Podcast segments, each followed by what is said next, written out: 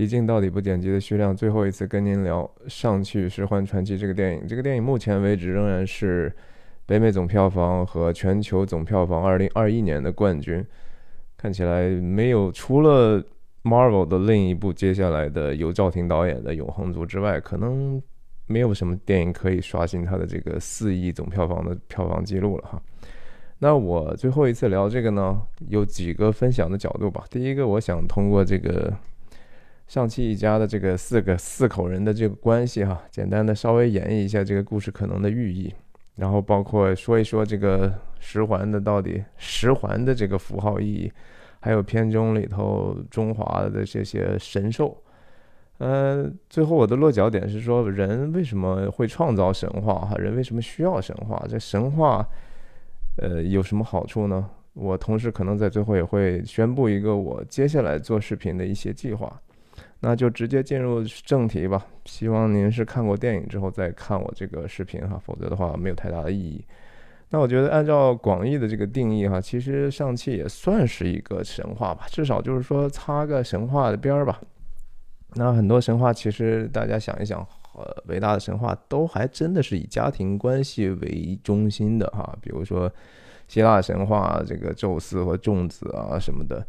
呃，古古埃及的这个荷鲁斯之眼呢，其实都是跟在一个家庭内部的很多问题的一个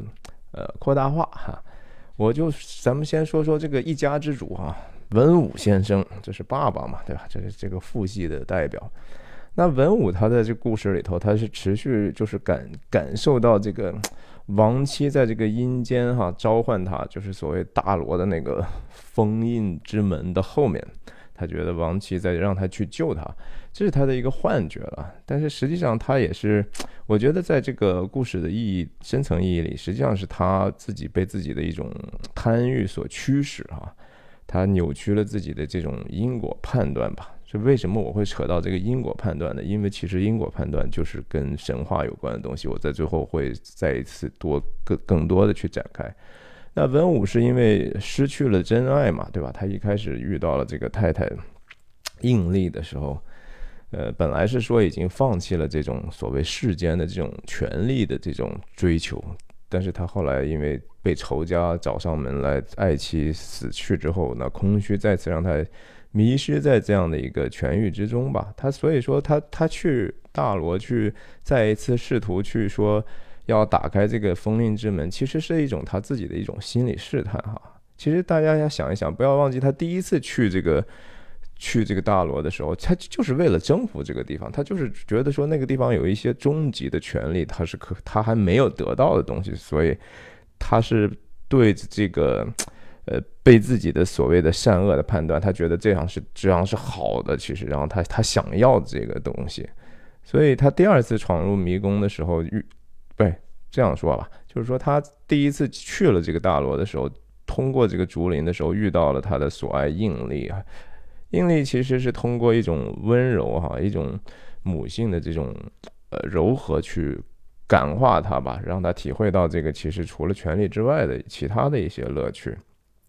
那应力的死呢，实际上让这个爱的缺席哈，给文武生出来的这样的一个虚空。文武其实并不知道，他他其实爱的这个人呢，其实并不一定是这个肉身的引力啊，他可能爱的是他的这种温柔的这种灵魂吧，我觉得。所以他，但是他死去之后呢，他就一味还是希望说，通过灵界越过这个灵界之门呢，可以找回来，其实是是一个应力的肉身。你说应力的灵魂其实并没有完全离开他。但是他追求的是一个其实是暂时的、无法真正能够持续抓住的东西。我们说说这个应力吧，我觉得应力是一个什么样的存在？哈，我觉得首先它当然是说象征了就呃道家的概念里头阴阳里头的阴嘛，是吧？它是一个柔软的，是一个包容性的，是这种老子所说的这种上善若水的这种感觉。其实，在片中每次这个像文武在给他孩子演绎他们过去的时候。也是用的水滴的意象哈，呃，然后在这个第一次遇到遇到文武的时候，他是用一场舞就就舞蹈般的一个打斗打斗哈，是是用一个流动的呃是是一个适应性的这样的一个力量，去把它包容下来的。那印尼一开始，其实大家注意到片中其实戴着一个竹子做的口罩，哈，这个也挺搞笑的，感觉这这是新冠 新冠时代的一个都都得戴口罩嘛。但是这个口罩，大家仔细看一下，其实这是一个龙的意象，哈，这是这很明显就是说所谓那个大罗这个地方那个守护神那个 protector of 大罗哈，也是那条中中国龙吧。我的这个理论哈，首先我是觉得说印力啊。可能就是龙的女儿，或者说她本身可能就是龙本身哈，本身或者至少反正她就是个龙女吧。那应力给这个夏灵和上气哈，大家还记得他给他们一人一个项链坠儿嘛？然后这也是为什么那个文武其实着急的要把这个两个成年之后的孩子找回来的原因，是因为他想重新回到大罗，需要这个一对儿的这个龙眼，所以。就把这个两个孩子又重新抓回去了。那他们文武在带在这个两个孩子在这个包括 Kitty 哈，在他们这个祭祀爱妻的这个庭院里头，其实也是也是就是像我刚才讲的，是是用这个水的意象来去去回忆这个应力的。所以我我非常觉得，在符号意义上，应力也就是文武的妻子。上气的妈就是就是龙本身，那这个龙本身当然可以代表的东西，就是说是呃有爱爱和牺牲的这种勇气吧，我觉得。然后他，而且他就是其实灵魂不死的嘛，那他他也是可以超越肉身的，但是需要是某种程度是说需要被唤醒或者是重新找到吧。那在这个影片最后，这个在大罗的终极之战的时候呢？呃，上汽其实已经被打得奄奄一息的时候，它沉到这个水深之处啊，呃，本来都已经快死了，然后最后就水底的时候，其实龙和它凝视它之后呢，一方面是说把它复活，另一方面其实龙本身所谓这种爱和牺牲的。精神哈也再一次陪伴着他，就是一直升升腾起来之后，和这个最后代表着这个邪恶或者痊愈的那个叫 Dark 呃 Dweller in Darkness 黑暗定居者。其实我觉得那个象征文武本身它自身的这种痊愈哈和控制的这样的一种呃 tyrannize 别人的这样的一个倾向。那我们说说这个。文武的悲剧，文武的悲剧是因为他确实只能看到这个，呃，他妻子的这个肉身的这个美丽哈。实际上，他他在失去了这个身边的这样的一个具体的存在的这个妻子之后，他就对这个其实本身他太太所所表征的这种爱和勇气发生了这种怀疑。他觉得说，是那个东西好像也挺好的，我曾经也相信过，但是很显然这个东西我必须得看得见。文武只相信他能够看得见、摸着着着的东西，那这个东西，所以他对他这个原来的人生目标发生了怀疑之后，他就回到了一个过去的这样的一个戾气中哈，他还是更相信拳头嘛，所以他就带着，包括带着上去去去去复仇什么的。那他所追逐的其实就是恰恰是引引诱人堕落或者贪婪的这个一个利己的一种固执的想法。你说他复仇有没有合理性啊？可能有，但是是不是复仇过度或者过度正义化自己的行为呢？这其实我觉得他那个固执的那个想法，也就是黑暗之门后面所封着的那个黑暗定居者啊。黑暗定居者的这个故事，当然是这个原型是漫漫漫威的漫画，这个不值得一提。其实我觉得是你看一看这个漫画，你就知道，嗯，但是他的这个意象和这个很多的故事原型，比如说《指环王》里头的扫伦扫伦之眼哈，都是一样的黑暗君王，或者甚至说。魔鬼撒旦的这样的，那文武就是要拥有一个这样的一个至至高的这样的一个权柄哈，而且是一个可可以看得见的，在一个在一个世上的这样的一个权柄。那结果他就是说，不但是说丧失了自己的生命哈，而且他这个被这个黑暗定居者等于说吸了干了他的灵魂嘛。那个黑暗定居者的特点就是说，他就是要吸干人人的灵魂的。那当然，我我同时觉得说，哎，其实 Marvel 这种东西，你说他他愿意多花多少功夫在一个神话的寓意里头呢？可能也不会。但所以我这个当然解释是多多少少自我的去一种给他呃借着这样的一个机会去去阐释他嘛。但是 文武这个角色，我觉得如果不是因为梁朝伟的这种非常出色的这种演演技，再加上本身他对这个角色实际上是有贡献的哈，他提出来很多的一些。呃，让这个角色更加丰富的一些建议，而且，哎呀，最终，但是很遗憾的就是，他仍然就是一个一个漫威电影啊，所以，即使是这样费了很多劲儿呢，这个文武的角色，我觉得仍然还是非常的失败的哈，呃，是够好，但是还不够，就是已经还不错了，但是还不够好，因为他作为反派呢，最终实际上是糊涂到底，然后直到最后一刻，他还是把这个。所谓是他认为还是这个十环是更重要的哈，最后他在弥留之际，砰一下把这个 交给了他儿子，也就是说，他他仍然觉得说最重要的那个东西可能是是这个权力本身吧，他也没有说做出来其他的一个艰难的选择，他也没有说出来任何就是说让你感觉到他的这个人物弧光有所延展和变化的地方，所以就是还是蛮。蛮扁平化的一个角色，那那那，我觉得说说说上汽和这个妈妈的关系哈，我觉得这个这个这个关系也值得稍微探索一下。上汽在这个沉入水底之后所所凝视的这样的一个东西，呃，我真心觉得就是说他他从母系得到的这样的一个温柔和勇气或者爱和牺牲吧。那应力当时也曾经跟他说过嘛，他妈跟他说：“你是过去的这个载体哈，你同时承载着就是父亲和和我的这样的东西。但这个无论从任何意义上都是真实的，因为就是文化上、生物上、基因上，对吧？这个我们人都是承载着。其实过去，呃，祖辈、父辈，甚至更往前的祖先的他们的一些。”认知他们的一些习惯，他们的一些价值嘛。那在这个上汽的身上，当然就是很明显。那他他妈是一直是希望说他能够更承载过多更多的这种，我觉得从龙来的这样的一个意象哈。那我所以上汽这个这个主主角呢，就是说，呃。虽然说有一点点空洞，但至少说政治上是正确的哈。反正因为上汽是真心的逃离了这样的一个追逐世间权力的这样的一个他爸给他设定的这个轨道，而是跑到了 旧金山啊，做过了一个躺平的生活。呃，再说说这个夏玲哈，我觉得夏玲也就是这个上汽的妹妹哈。呃，从他们他的这个角色身上，能够特别好的反映出来这个家长，也就是主要是父亲文武的这个教育上的失败哈。文武不是有一个有一次和这个上汽说嘛，就是说你这个十环哈，这个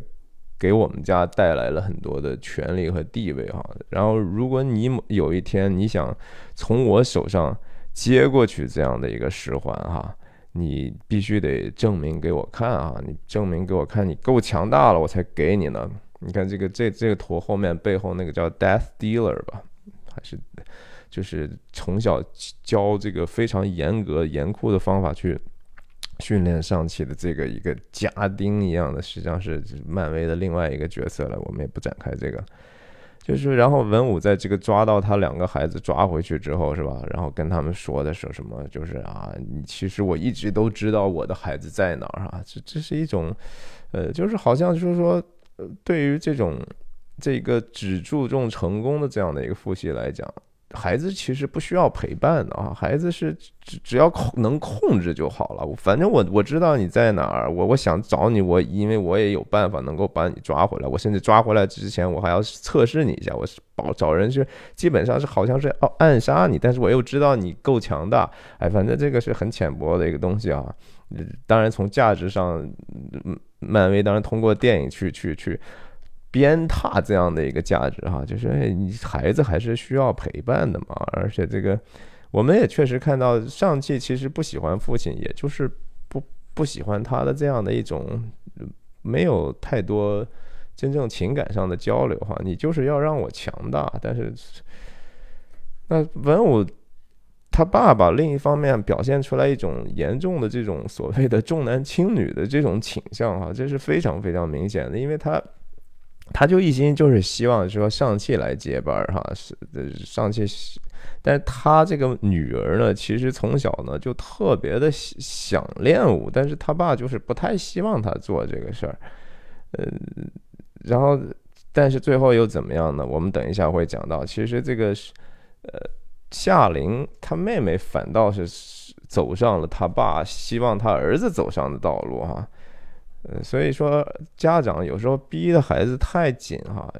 你完全可能是一个效果适得其反的哈。我们听到很多生活中例子，比如说一些华人家长逼着自己小孩练钢琴哈，小孩也练，嗯。也练得出来很多成绩，然后去考试，考级考得很高很高之后，然后考到一定程度，然后就会拿着这个证书摔在家长面前说：“行了吧，你要的你得到了，这不是我要的哈，所以我从此之后不碰钢琴了。”这个这个有什么意义呢？对不对？我就觉得那个我们 呀，避免这个电影中这个文武培养孩子的一个失败哈，我就觉得这个夏琳挺逗的，当时他还有一句台词说。嗯，呃，什么叫 Did America make you soft 啊？就是他是其实是没没有打算，他小孩就是这样，他得父母不让他做什么呢，他就非常的叛逆，他就想做什么，让他做什么他就不做什么，所以。呃，女儿就是说，你从小你老爸也不让我干这个，哎，我就要干，所以他他在澳门成立那个打打拳的地方哈，这个斗斗斗兽场不是斗兽场，就是搏击俱乐部一样的地方，也是这样的，所以他看不起他哥哥的这个，觉得说你你怎么这么平和啊？我们这个世界这么就是靠拳头大嘛，你你你居然这么 soft，你太软弱了，就是。嗯，挺有意思的，还说你你就不应该回来哈，你就留在你的 San Francisco 就完了嘛。OK，我们接下来说说这个十环的事情哈，这十环的事情其实是挺有意思的，当然最表面化、最浅薄的就是说漫威漫画以前里头这个满大人身上这个十环啊，其实就是一个 怎么说小儿科的一个漫画设定哈，哄小孩和奥特曼似的，什么第一个啊，什么冰。Ice Blast 啊，就是各种武器，biu biu biu 的这种东西哈。什么说这个十环是来自一个什么外星的科技，一个坠毁的一个飞船上来的。反正就是每一个环都是一个武器吧，它都有名字，特别低幼。那当然，在这个电影里头就已经，呃，漫威多多少少就把它是更抽象化，成为一个一个就是就是一个能给他带来能力、超超能力的这样的一个武器哈。同时，其实也赋予他很多精神上的意义。那那更更明显的就是说，在这个各种 banner 旗帜上，哈，给这个，呃，试图把这个十十环从一个低幼的东西变成一个好像有一点意义的东西，但仍然是一个非常浅薄的东西。我们就看一下它这个。呃，使环上这些内容你就知道，是你借用了中国很多的字儿哈，然后什么权力、壮伟、杰，呃，什么这叫什么宏，呃，蔷薇，呃，所有的这个东西呢，都是一个表面化的结果啊。你说权和力这个东西，并不是一个人人内内部的一个力量哈，这都是以后在表现出来的这样的一个东西。那其实，在这个这个 banner 十环的这个 banner 旗帜上呢，其实也也一直都都还在发生着一些变化哈。我们看一下，他曾经是说这个东西是用蒙文的嘛哈，马刀。然后在这个钢铁侠里头，我们也看到是这样的一个东西。那到了徐文武的时候，就变成了这个中文的东西哈。那中间的这个也就变成了这个六合钩。但是在影片的这个彩蛋里头，我们看到这个夏琳最后不是接管了十环帮之后嘛？这个这这个标志中心我没找到这个图哈，但是这个图中间是变成了一个莲花哈。那呃，当然有的人说这是那个漫威的所谓的一个被诅咒莲花。The Cursed Lotus 的一个女性的一个反面角色，那漫威嘛，就是要挖个坑以后继续做这生意嘛，说万一以后能拍续集，以夏琳为为再再起一部电影，能赚更多钱。嗯，但是我觉得很有意思的是说呢，这个变化从马刀到六合钩再到莲花哈。其实特别像极了这个说中国这个历史，比如说元明清的这样的一种变化哈，蒙文，哎，然后到了一个呃反就是明朝，就是更像中华的武器，然后再到。清朝啊，然后清朝之后呢，为什么有莲花呢？我就觉得这事儿让我想起来，就是说十环哈，这个首先有个十字儿，我就想起来乾隆哈。乾隆因为乾隆是自己自己是自自称是十全老人嘛，他觉得稳他的这个十全武功哈，他他一辈子后后期特别是打了很多的仗，他他自己当然是就表功的时候，这些都是打的胜仗嘛。那他这个政治取向不是说价值取向哈，其实乾隆这个人特别像文武。我们说说这事儿哈，在这个我们中国人说这所谓的 文公文治武功啊，就是文治就是说用政治或者是说用用这个 比较文明的方式去去想办法去统统御别人或者管理这个社会哈，管理这个国家。那武功当然就是用军事了哈，当然有外敌或者是内部叛乱的时候，我们就就用暴力解决就好了。那乾隆在他的这个一本书叫《御制十全记》里哈，他就有总结他的这个治理哲学啊，他他就说，呃，守中国者哈，不可徒言厌武修文以自示弱也啊，就是你不能随随便便放弃这个武武力，好像你说啊，我就要用这个。用用文明点的方法，用用文明来去做，你不行，你这样做呢就会显得很弱。其实就是说，文武就是这样的。我觉得文武曾经被感化之后，他觉得说，我要我们可以通过一些其他的方式去去和别人相处，但是后来发现，哇塞，这个世界还是太残酷了，我还是得用拳头。这其实是呃非常非常非常像的。那为什么说？我说这个莲花哈，莲花是是大家知道清朝的时候兴起了一个白莲教，白莲教从什么时候兴起的呢？恰恰是说乾隆这个十全武功完成之后哈，有人就曾经评评过乾隆，说乾隆执政的后期呢。皆就败而非取胜，他打的那些仗其实都是挽回败局，而不是真正的一种成功哈。他叫穷兵黩武，好大喜功，盛世之末，白莲教起。这个白莲教的这种这种兴起呢，和这个当时他穷兵黩武，国库空虚是有非常大的关系的，因为整个国家没有那么强大了。其实大家看到现在的美国，其实也也有这样的一个迹象哈。呃，就是你骄傲，其实就是因为人的骄傲，人总是觉得说啊，我一切都能都可以搞定。清朝的康雍乾盛世，其实过去之后，就后面都是灾难。OK，我们最后简单的过一下这个这这影片里头的中华元素吧。这个呃，应应力或者和还有杨紫琼演演的她她妹妹吧，叫叫什么应应南吧。是从这个，他们是居住在这个大罗嘛，是吧？那中中国的这个道家里头就有这么一个大罗天的这样的一个概念。其实我们中国人自己可能都不是特别熟悉哈，我就简单的过一下。那电影里头的这个所谓帝江哈，其实就是和这个庄子这个所记述的这个混沌哈，混沌是有有一些关系的。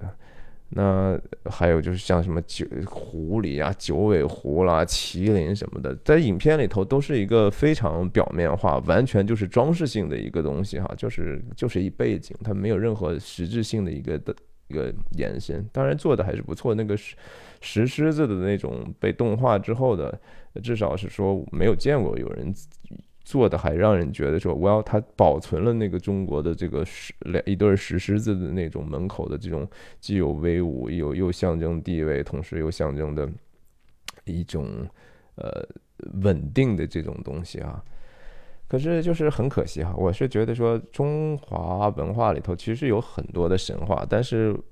嗯，他们都很像是这种，就是说包在石头里头的璞玉哈，还没有被经过很好的雕琢过，没有很好的，我们自己没有很好的去运用那些文化的宝藏，能够在任何的现实环境里头